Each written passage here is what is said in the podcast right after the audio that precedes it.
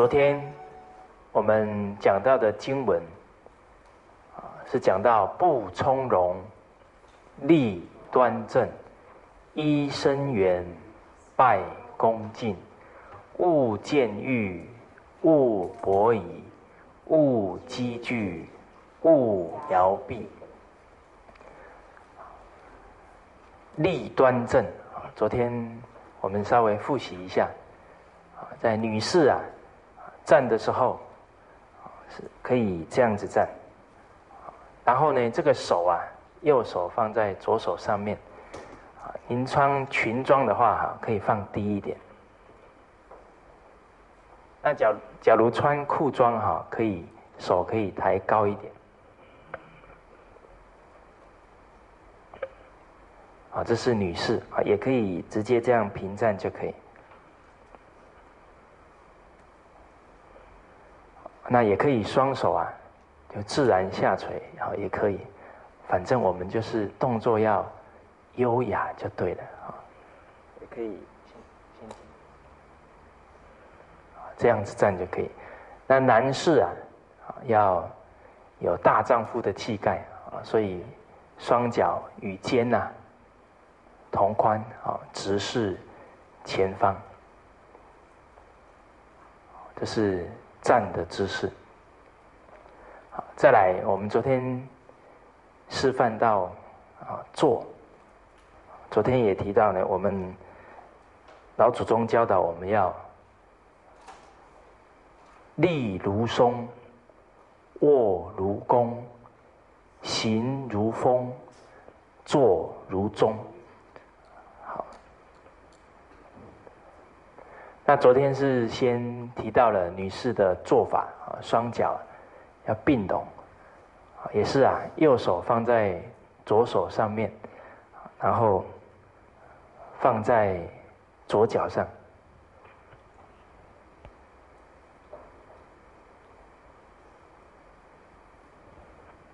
这是女士的做法。那我们今天呢，示范男士的做法。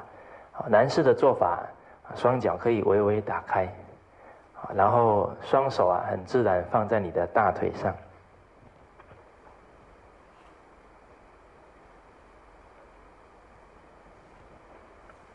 诸位朋友，这个姿势你有没有熟悉的感觉？在三十年前，家庭里面在照团体照的时候，谁的姿势都是这样？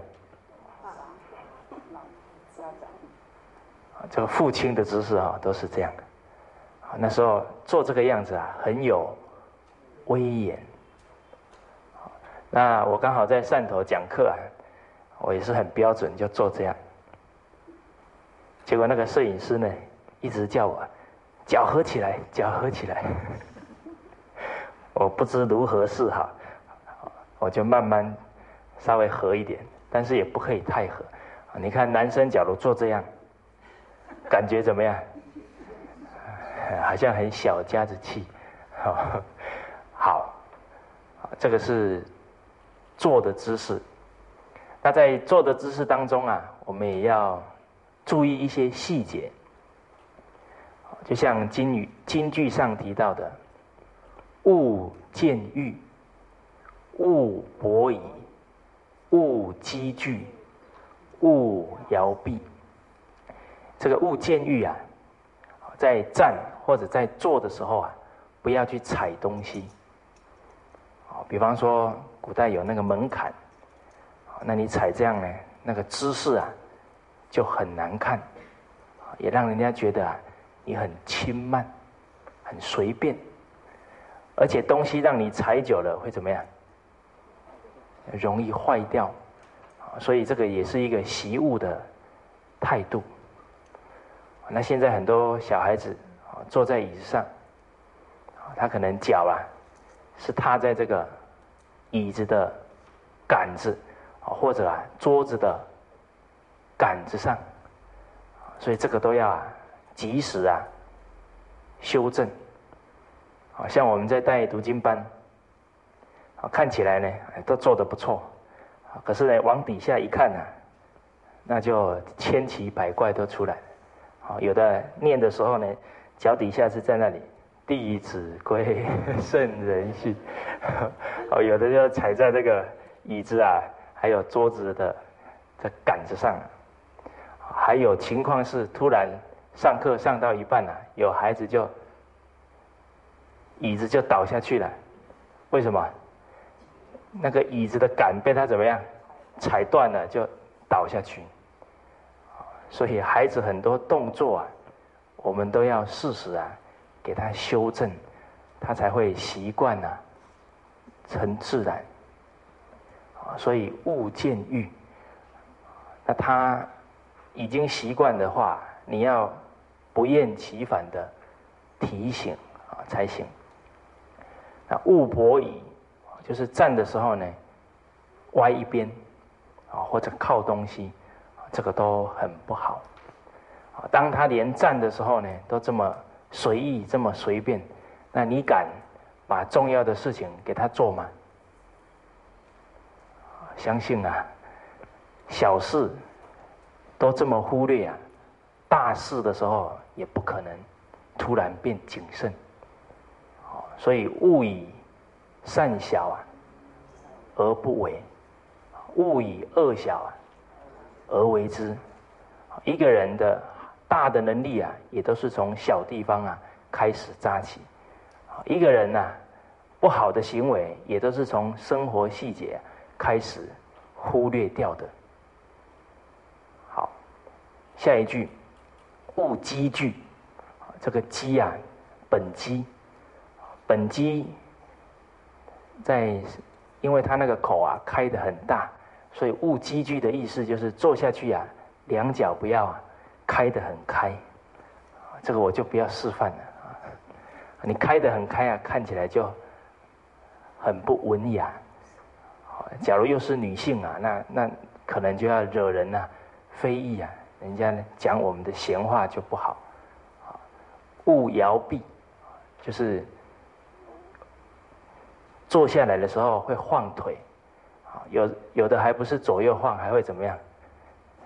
上下晃，啊，那我们曾经去参加会议啊，旁边呢有一些主管，从头啊怎么样晃到尾，我们的头都有点晕了，啊，假如你在上课的时候，前面的人也是在那里一直晃哈，哦，那你可能会很难受。所以这个习惯呀要改掉。那人的行为啊，为什么会这样？为什么一个人讲话必须在那里晃？他的内心状态怎么样？焦躁不安。当他内心焦躁不安，跟你在谈话的时候，其实都是在应付，不得不做。而很多他觉得很重要的事啊，比方说这个孩子的教育啦，或者家庭啊、夫妻关系呢，他都没有办法解决啊，所以一直都挂在心上。但是每天又不得不把这些必须要赶快去忙的事情去做，所以他的心就一直啊没有办法完全专注在啊当下去用心啊，所以他一焦躁呢，身体就开始啊。晃动了，所以现在的人确实啊，也是生活的很不简单，因为啊，要让心安下来啊，这是一个很大的工程。所以一来呢，要提升我们的智慧；二来啊，也要从外在的行为时时啊，保持警觉性，啊，常常关照自己的。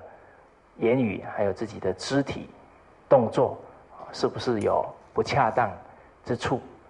久而久之啊，你的这些言语行为就会内化，时时保持一个恭敬，保持礼节的分寸。好，所以勿见欲，勿博矣，勿积聚，勿摇臂。那经文里面还有提到，医生缘呐，拜恭敬，那鞠躬的时候呢，我们要鞠下去，这个叫九十度鞠躬。那有一位朋友，他第一天来上课，看到别人呐都互相问候，他也是跟人家点一个头。后来第五天上完课要回去的时候呢，就到我们老师前面来，他说啊，他前面。鞠的躬哦都不算数，因为啊不是打从内心的什么恭敬啊，所以呢现在要很正式啊，对我们讲课的老师啊行三鞠躬礼。所以我们的这个鞠躬的动作是不是从内心出来啊？自己知道，别人啊也感受得到。所以礼节啊，确确实实不是做表面。而是要成于中啊，行于外。好，这个是提到了我们整个威仪的部分。好，接下来我们就下一段经文先读诵一遍。缓接连，勿有声；宽转弯，勿触人。直虚气，如直饮。入虚室，如有人；事勿忙，忙多错；勿畏难，勿侵略；斗闹场，绝勿进；邪僻事，绝勿问。好，我们看这一段经文啊，它大体上呢，就是让我们养成一种心细。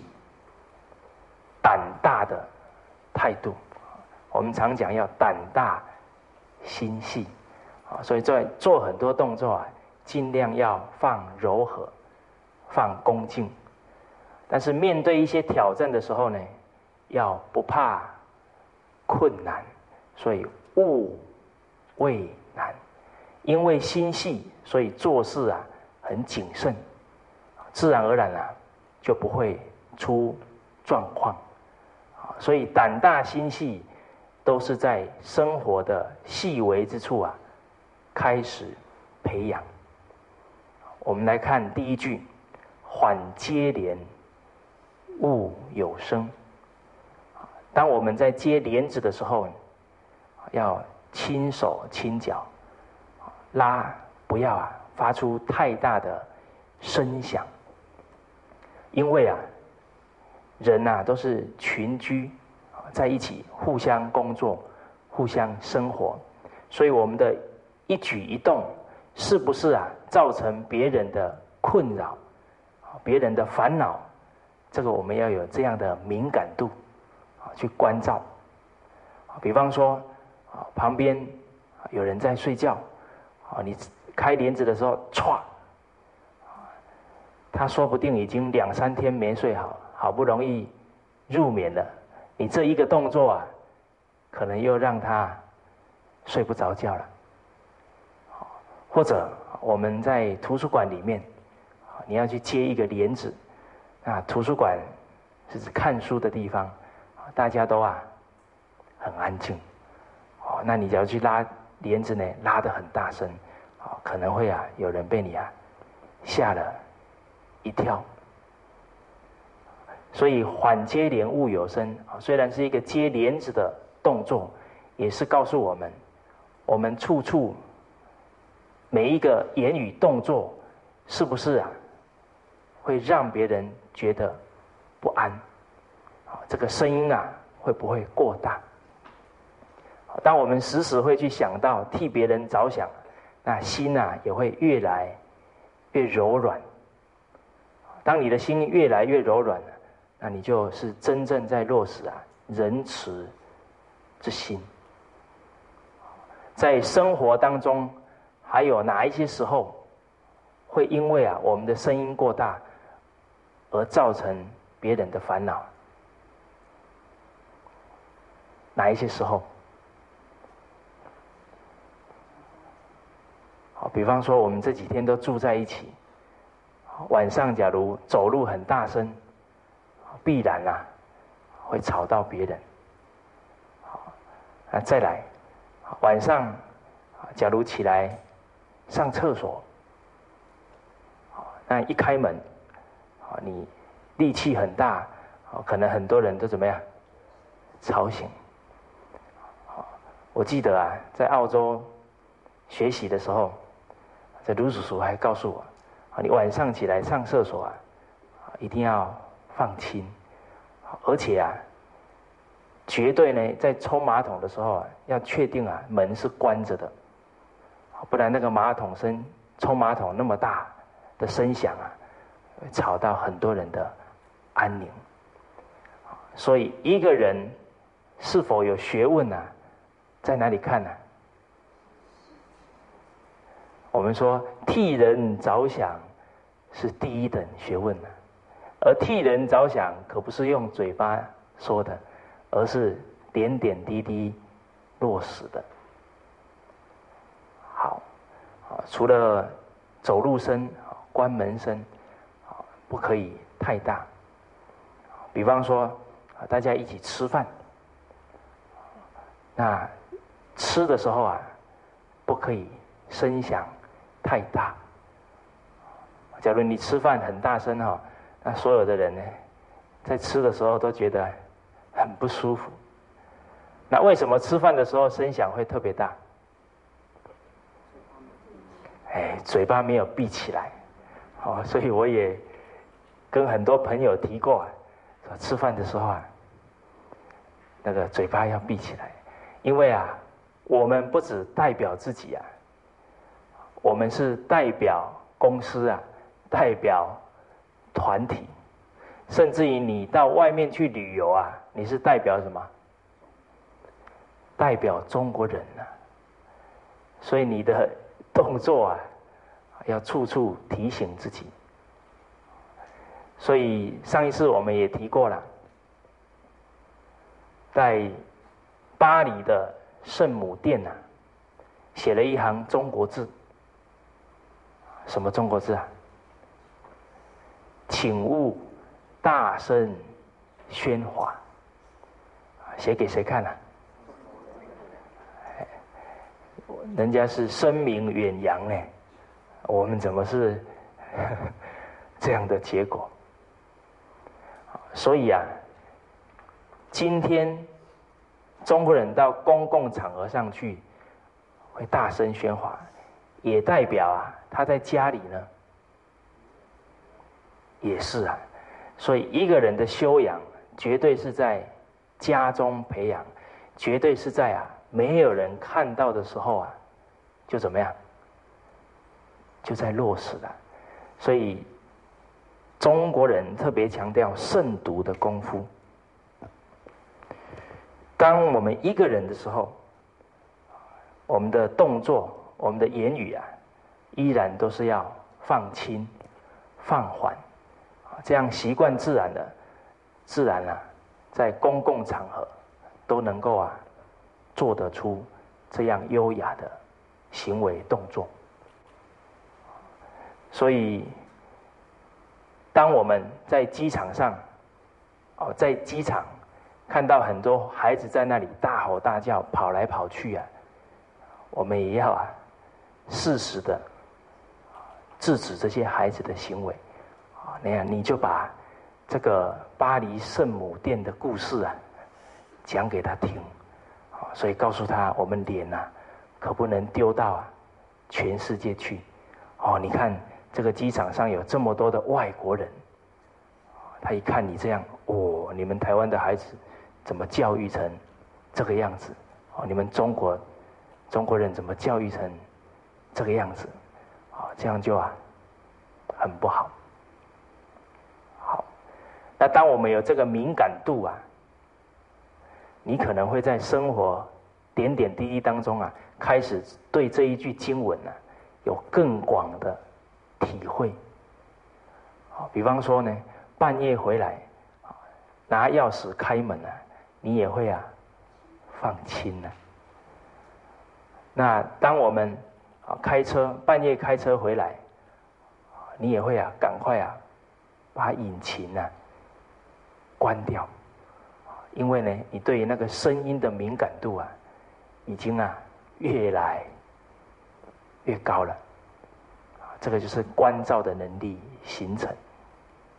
好，那缓接连除了这个声响啊，不要影响到别人之外，也是一种啊爱惜物品，因为你用东西的时候呢。轻手轻脚，它就不容易怎么样坏掉。假如我们平常用东西都很粗鲁啊，很大力的歘，这样本来这个东西可以有五年、十年的寿命啊，可能用不到一年呐，就怎么样，就坏掉了。啊，所以从这个习物的观念当中。我们也要时时提醒自己，哦，不要太粗鲁。比方说穿衣服，假如你很粗鲁啊，衣服很容易就怎么样，扯破了。所以这个都要提醒小孩，从这个小地方啊，珍惜物品。哦，当你的动作都能轻柔啊，生生活当中就不会常常发现扯坏东西。摔坏东西，或者是撞了撞到东西，这样的情况发生了。所以我小时候啊，也是常常啊受伤，不是这里刮一条痕，就是牙齿啊又摔断了，好，所以也是常常啊伤痕累累。我还记得啊。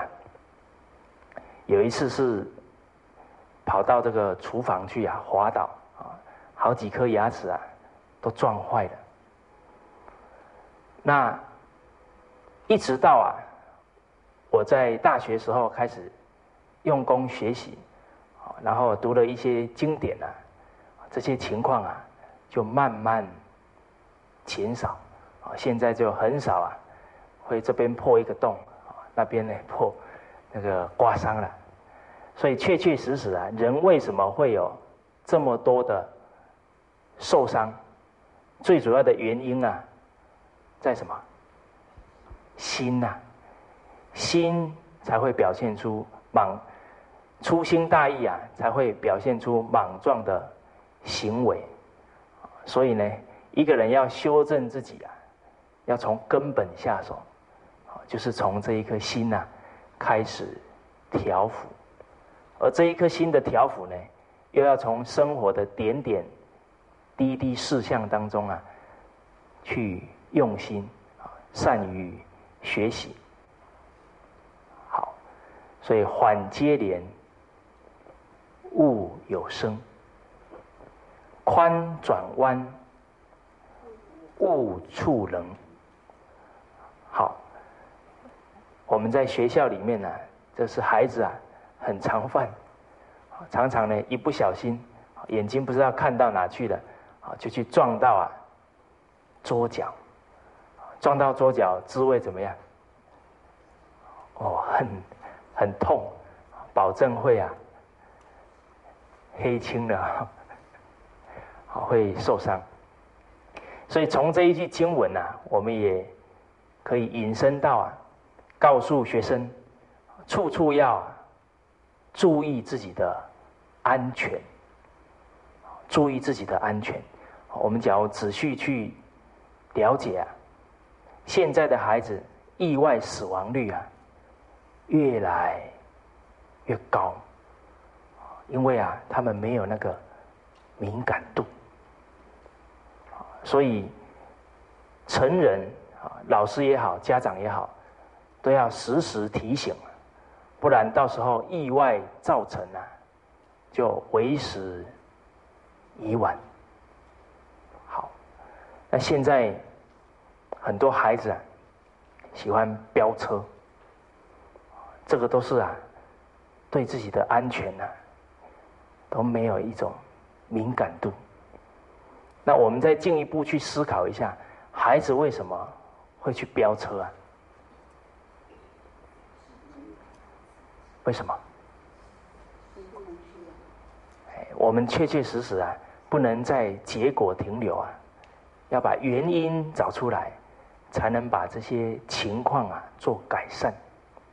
内心空虚啊，所以当他不知道人生的目标在哪，人生的本分在哪，他就很可能啊游手好闲，到最后啊误入歧途。那他为什么觉得空虚？因为他觉得呢，他没什么价值。我们假如进一步去了解这些孩子的家庭啊，很多都是因为缺乏父母的关爱，缺乏父母的关爱，所以我们当老师啊，就有一个深刻的体会：你对这个孩子越关心啊，他的进步啊就越大。进步就越大。我记得我在两年前呢带了一个班级，这个班级啊是全校最吵的，最难管的。刚好呢，他的老师啊教了四十年的书，啊，觉得呢实在是太难带了。那六年级下学期啊，他就不带。他在六年级上学期啊，就退休了，所以下学期啊就必须有一个代课老师啊来带。那刚好我从澳洲回来，我男南师的同学啊就打一通电话给我，他说我们学校呢有一班很不好带的班级，你要不要来到带？他不说最难带的哈，我还不一定会去带。他说最难带的呢，我们马上说好。俗话说不入虎穴呀，焉得虎子。弟子规也说勿畏难。因为啊，我们当老师啊，就希望啊自己的能力啊能够成长的越快，那往后自己的学生啊。才能得到啊更大的利益。那假如一带就可以带这么难带的，那我一定可以进步不少。所以透过这样好的一个机会呢，我就去带这个班。结果啊，他的老师呢就开始给我介绍，从一号呢介绍到最后一号。啊，一号怎么样怎么样？二号奶奶带的不好管。三号啊，夫妻爸爸跟妈妈离婚了，就一直这样讲过来，我们也感受到啊，现在的家庭问题啊，怎么样？很大，可能都四分之一都是啊单亲家庭，有一些不是单亲家庭，也不见得能得到父母的关怀。我就曾经打给一个家长。他就说：“老师啊，我每一天赚钱都忙不过来啦。早上比我儿子早出门，晚上比我儿子晚进门，我也不知道他在干嘛。因为他的孩子上上网路啊，已经上到学习到很多很污染的东西呢，父母都完全不吃。父母到底为什么这么努力赚钱呢？”为的是什么？不就是为了有一个更好的家庭，更好的下一代？那你看，赚钱赚到最后，真正的目的呀，都忘记了。所以我们一边听啊，也是觉得很心酸。那当这位老师啊，把十九个同学介绍完，他就说。就这么，因为十九个是男生哈，十七个是女生。他说，这个男生啊，就这么四五个比较乖一点，其他的哈 都不好管。好，诸位朋友，假如你听到这里会怎么样？会不会觉得有点紧张？好，只剩下四个多月的时间而已，要带这个班。就在这个时候啊，我就升起了一个念头，孩子犯错，就是我们教他好时机出现了，你要抓住啊，绝对不可以啊，在那个当下乱发脾气。所以，当我们有这个态度啊，自然而然就会欢喜的去接受这个因缘。现在，假如我们老师没有这样的心理状态啊，好，比方说孩子又犯错了，你的火气呀就上来，你怎么又这样啊？给你讲多少次了？当你用这样的态度，学生在他的心里啊，他会怎么想？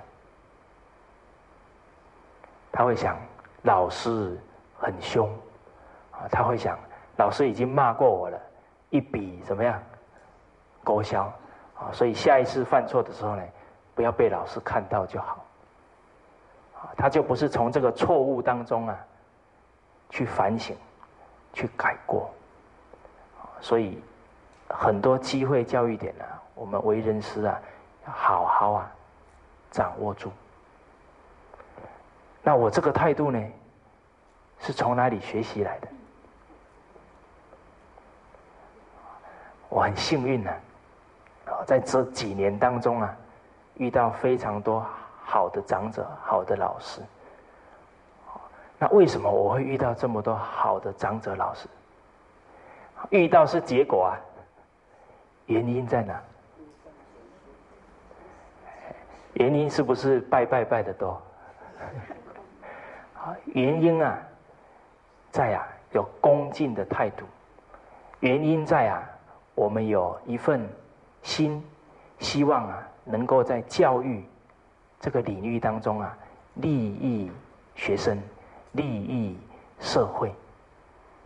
俗话说：“人有善愿呐，天必从之。”当我们有善良的存心呐。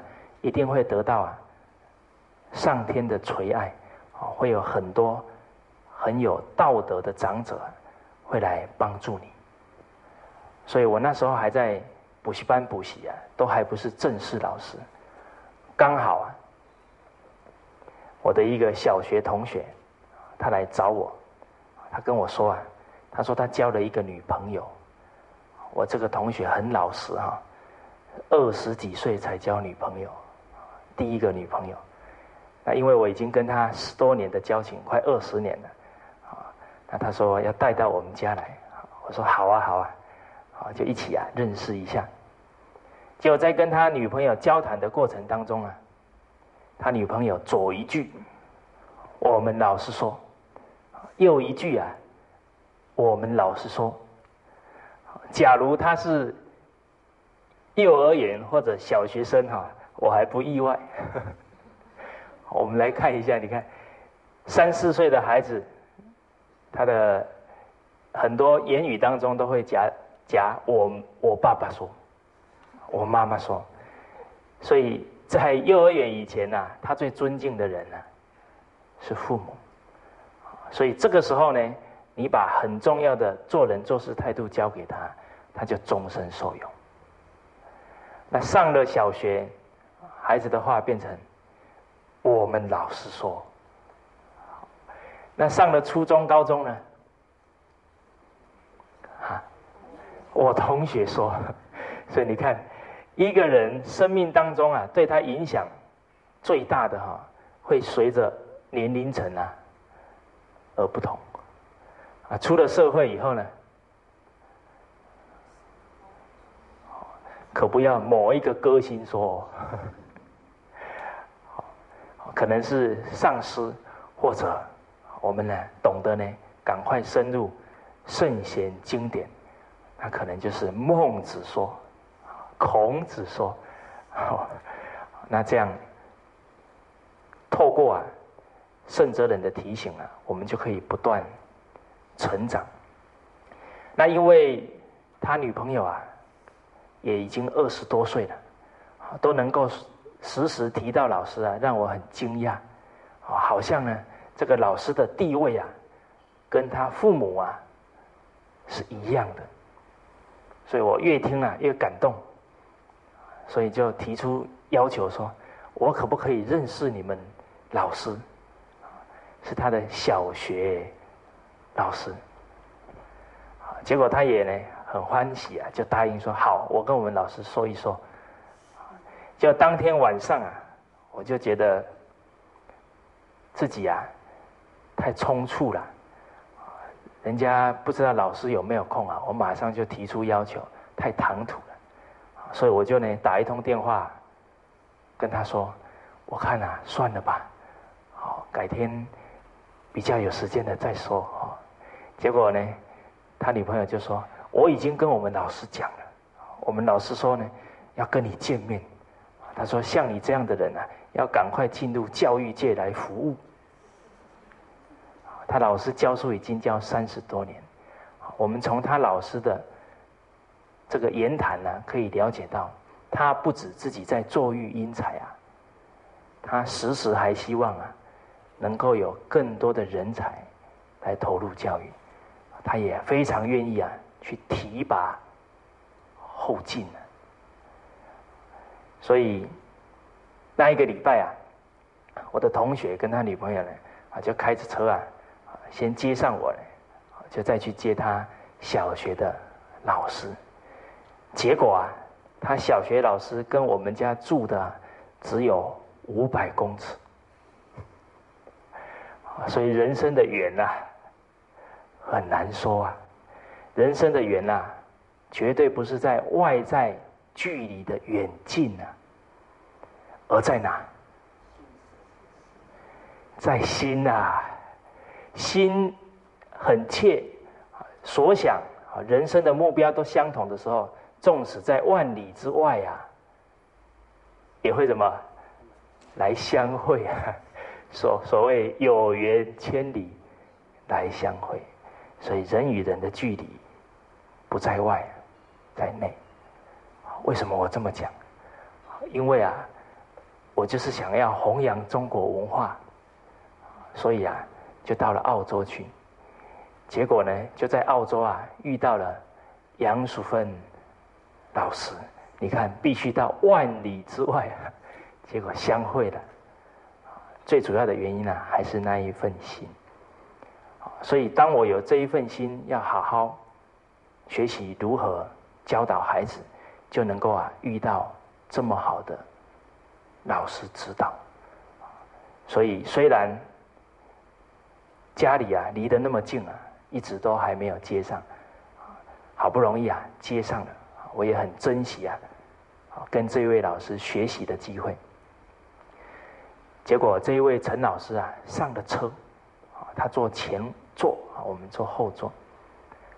这位老师回头跟我讲的第一句话，给我很深的印象。他说啊，我几十年的教学生涯呀。我的学生啊，教我很多东西。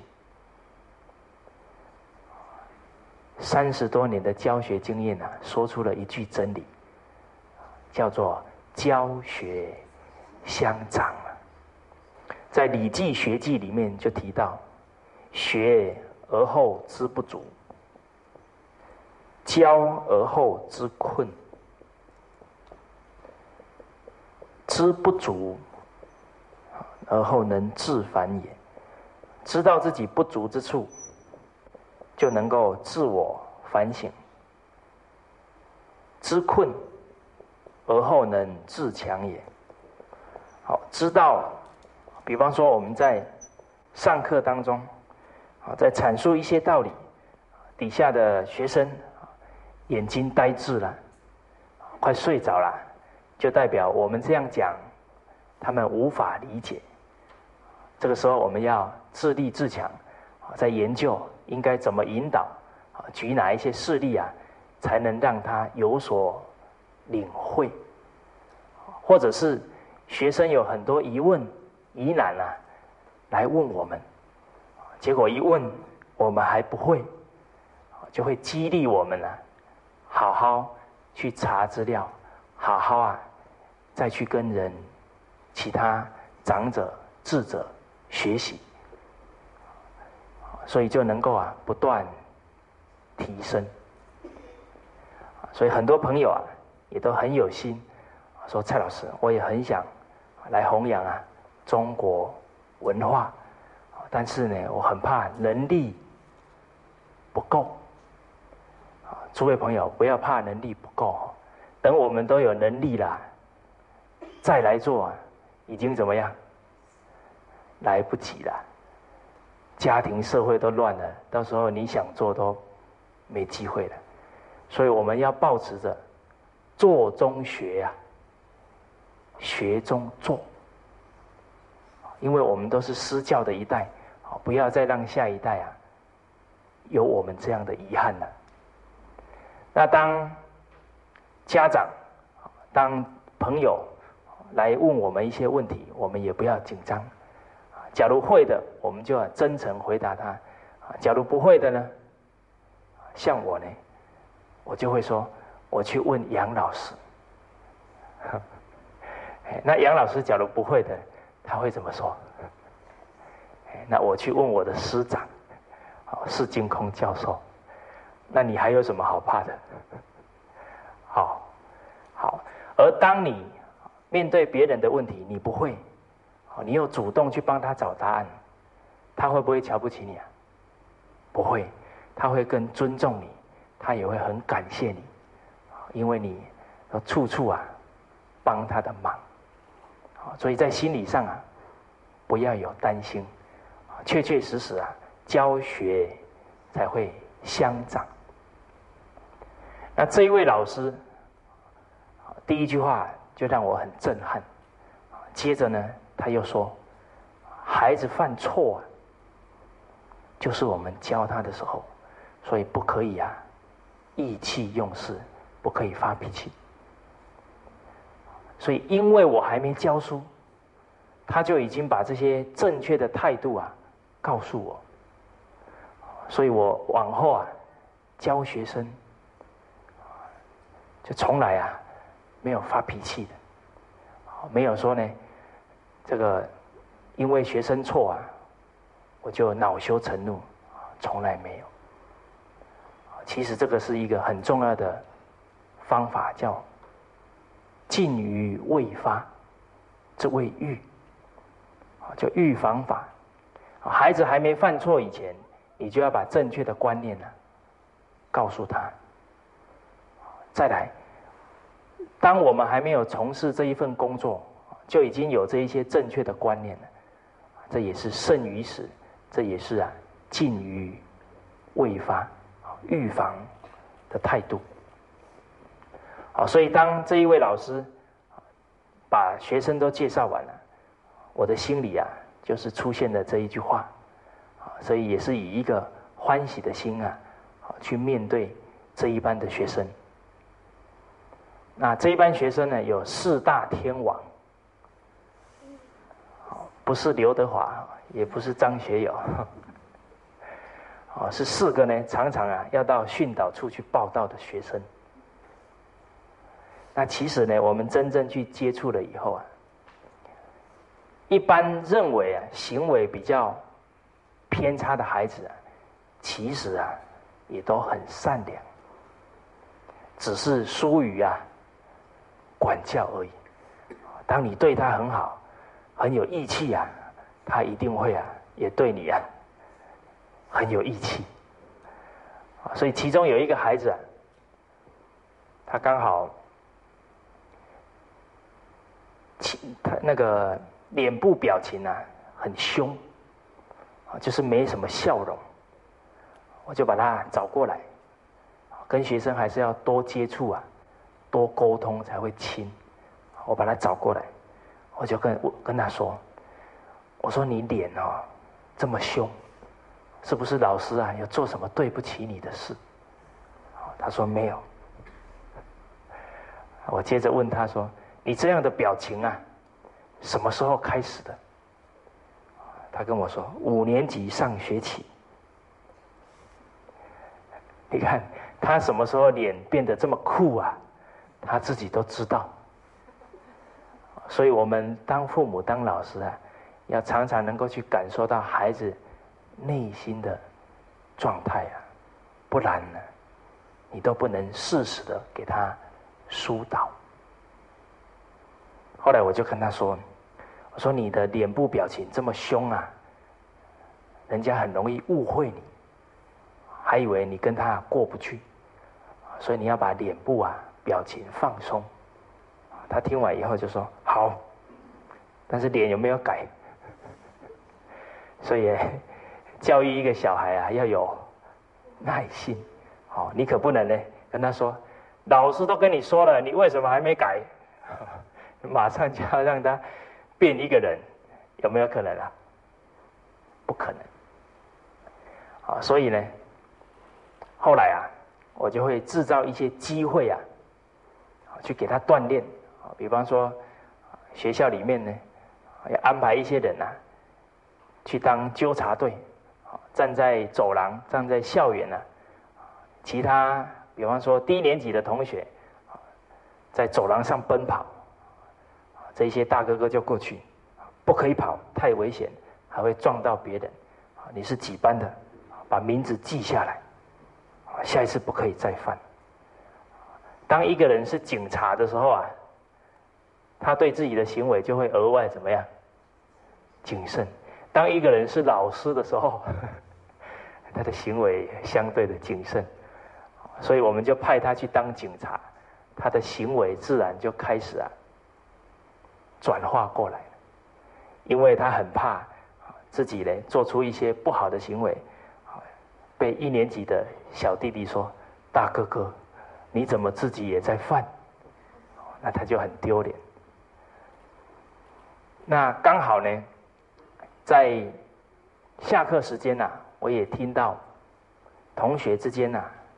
提到这一位同学呢，啊，曾经啊，到菜市场里面啊，去帮他卖卖妈妈卖衣服。这一个消息啊，诸位朋友，你假如听了以后啊，会有什么想法？一个六年级的大男生，肯去帮妈妈卖衣服，那也很。难得啊！所以，一个孩子只要有孝心呢，他绝对很好拉拔，很好管教。所以我对他就更多的关怀。所以，像一般呢，在上课的时候，假如他啊数学啊答得很好，我会当场啊就给他肯定，说：“你看这一位同学的思虑啊非常敏捷。”啊他能从这个角度啊去思考。诸位老师、诸位朋友，我们不要小看自己的真诚的称赞啊，都会留在啊孩子的心中。结果这个孩子啊，第二次月考啊，考了全班呐第五名，从四大天王一下子变全班呢考试第五名。而且在这个过程呢，我还啊找他来当班长，来当班长。那我想啊，他可能都没有当过班长，所以一找他来呢，他吓得半死，都一直呢不愿意接受。后来我就跟他商量，我说啊，你就先当一个礼拜就好，一个礼拜。我这个教学生当班长的方法。跟谁学的？跟我小学老师学的。因为班长等于什么？品学兼优，所以好的方法要传承下来。啊，所以他就勉为其难了，答应了。结果当了一个礼拜以后啊，从此都是他当班长，好，一直当到学期末。好，所以一个人的潜力啊，透过磨练啊，就会出来。我在海口跟很多老师啊一起研习中国文化。那经过一两个月啊，我就会跟这些老师说：下一次上课哈，你可不可以上去讲十分钟？上去讲十五分钟？这些老师都怎么样？啊，不要啦，不敢啦，我，都推来推去。我说拜托了，十分钟就好了。他们就勉为其难，好吧。啊，结果一上去呀，都滔滔不绝，好，还要我在后面跟他比，时间到了啊，下来了。为什么？当一个人有承担责任呐，他就会啊进步的特别快，而且啊，因为是用心学习、用心教学生，真感情，就是好文章啊，所以一上去以后啊，就不由自主的把这些感受、感动啊，都讲出来。好，所以这个学生呢。当了班长以后啊，也把他的责任心啊，把他办事的能力啊，都激发出来。刚好他考了第五名啊，我们呢也以示鼓励，所以要多请客啊，怎么样？多送礼，我就邀了一些比较对班上、对学校比较有贡献的同学，还有他一起呢去吃饭。结果啊，他的母亲骑了一台摩托车，把他接过来。刚好我们已经在校门口了，他的母亲呢就对我说：“他说老师啊，我这个孩子啊，读了五年半的书啊，从来没有老师啊看到他。”我们听到一个家长这样的话，也是于心不忍。因为啊，每一个孩子都是父母的心上肉啊。那这五年半啊，相信对他的父母啊，也是一种什么煎熬啊。孩子不是不能教啊，所以呢，他母亲呢就感慨呢说了几句话。我马上啊，把他的话转过来，我就跟他说：“我说吴妈妈，这个孩子啊。”非常聪明，啊，他的学习状况很好，啊，他的领导才华也很好，然后做事啊很负责任，啊，上一次我交代他去办啥事，啊，都办得很仔细，我就举了一些啊最近发生的事例，跟他母亲做报告，因为我们称赞别人啊也要具体，你很具体啊，对方就会觉得哇。真有这么回事？好，假如你才只是说不错啦，很好啦，他妈妈可能也会很怀疑。好，所以我就这样啊，称赞了这个学生啊的很多优点，足足在那里啊站了好几分钟。虽然我是在讲给他妈妈听啊，事实上啊，在讲给这一个学生听啊，相信啊。我们老师至诚的称赞啊，会留在他的心中啊，一辈子。好，后来啊，学期结束了，我们学期结束的时候有一个规定啊，要把整个班的学生啊带出校门，把他们亲亲手把他们呢送出去。结果就搬了很多礼礼物啊。搬完以后啊，还剩一个礼物，怎么办？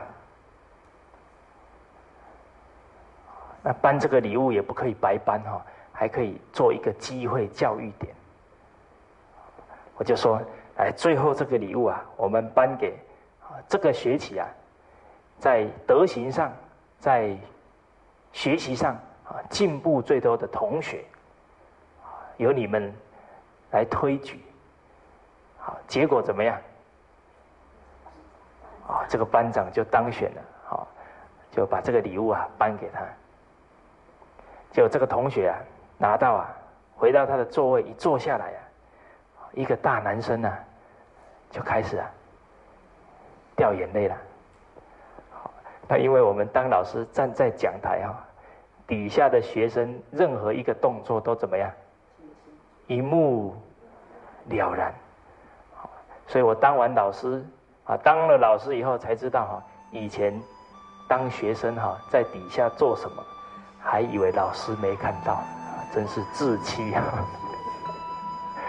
嘿，好，那我们这一节课啊，先上到这边，下一节课再继续啊。